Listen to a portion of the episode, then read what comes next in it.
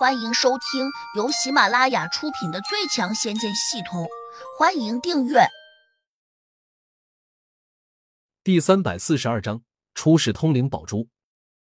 他满面堆笑，马上叫葫芦地仙表态，一定带胡杨去京城找赤姑子。江格眼巴巴的看着乔小苗手上的玉片，心里也想要一个。他还在美美的想，如果自己能够随时召唤出一个地仙。那是何等的拉风！但是葫芦地仙却看都没有看他一眼，这让江格心里很不舒服。他暗自哼了声，心想：你不理我，我照样可以让你出血。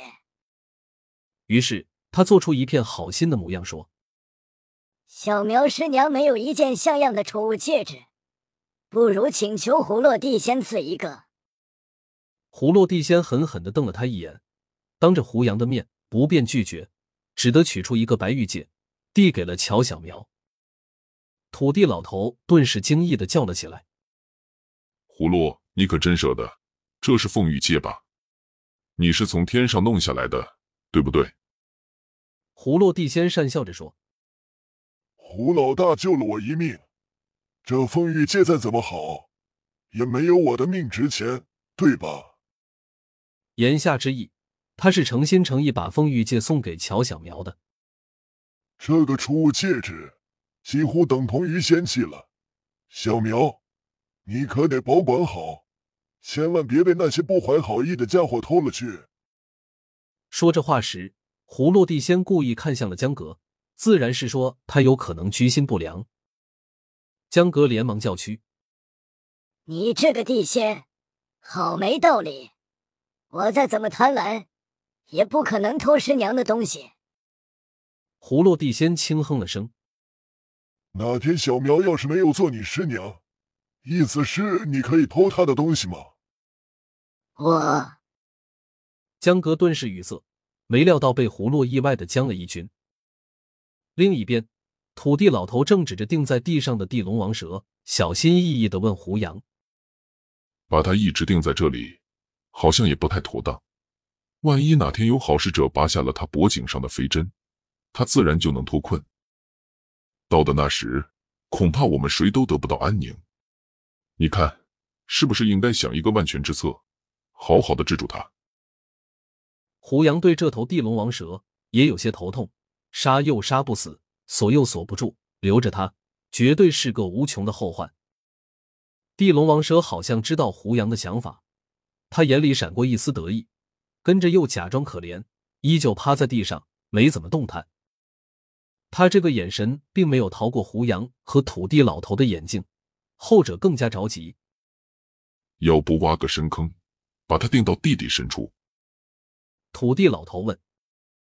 如果用如意飞针定住地龙王蛇，再埋到地底深处，想必在短时间内不会有什么问题。但是为了锁住他，胡杨却会损失这件仙器。这可是一桩赔本的买卖，胡杨当然不愿意。想了想，胡杨拿出了通灵宝珠，这是一颗奇特的珠子，也是件仙器。按照系统给出的说明，它可以和各种有气魂的兵器沟通。既然如此，那能不能叫他供一件能够收拾地龙王蛇的兵器过来？地龙王蛇看见通灵宝珠时，眼里闪过一丝不安，随之就给胡杨和土地老头传了个神识。你们灭不了我，还是把我埋了干净一点。土地老头没有从通灵宝珠里面闻到凛冽的杀气，自然就清楚，这不是一件攻击性的法宝。他迟疑了下，对胡杨说：“要不我们想个办法给这头蛇下毒吧？哪怕毒不死它，只要能让它变成傻瓜，那它以后就无法再修炼了。我们当然也就不用再担心它出来捣乱祸害生灵。”胡杨没答话，依旧凝视着通灵宝珠。这珠子不时闪过一丝奇异的光芒。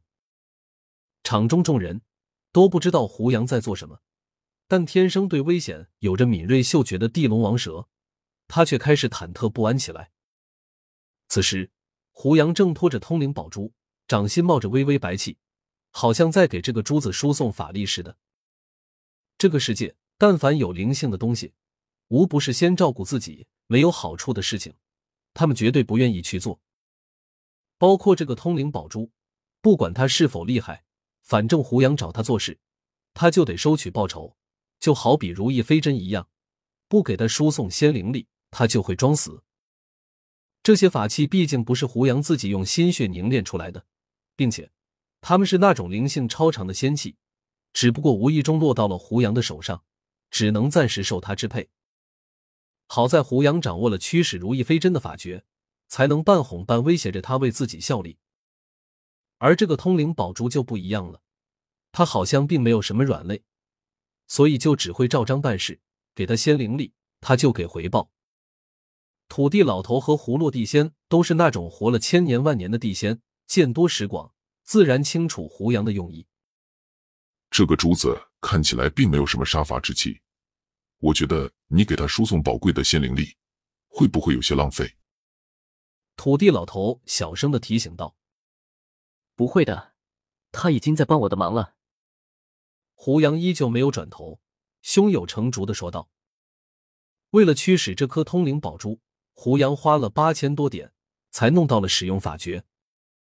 脑中那个系统虽然古怪，但从来都是说一不二，绝不会骗他。”这一点甚至比他那个便宜师傅还更值得信任，所以这也是胡杨一直不肯放弃这个系统的原因。尽管通天大圣已经给了他一套功法，说只要按照功法修炼，这个系统迟早会被他的法力给炼化掉。通灵宝珠并没有让胡杨失望，他用灵石告诉说，在这方圆百里的范围内，我找到了一个厉害的灵物，正在做他的思想工作。他已经答应过来看看，正往这边赶。是一个什么样的灵物？胡杨有些好奇。是一朵有着七种颜色的小火苗，这不是普通的火苗，它好像是从天上掉下来的。天上下来的火焰，那不是天火吗？我暂时也不清楚。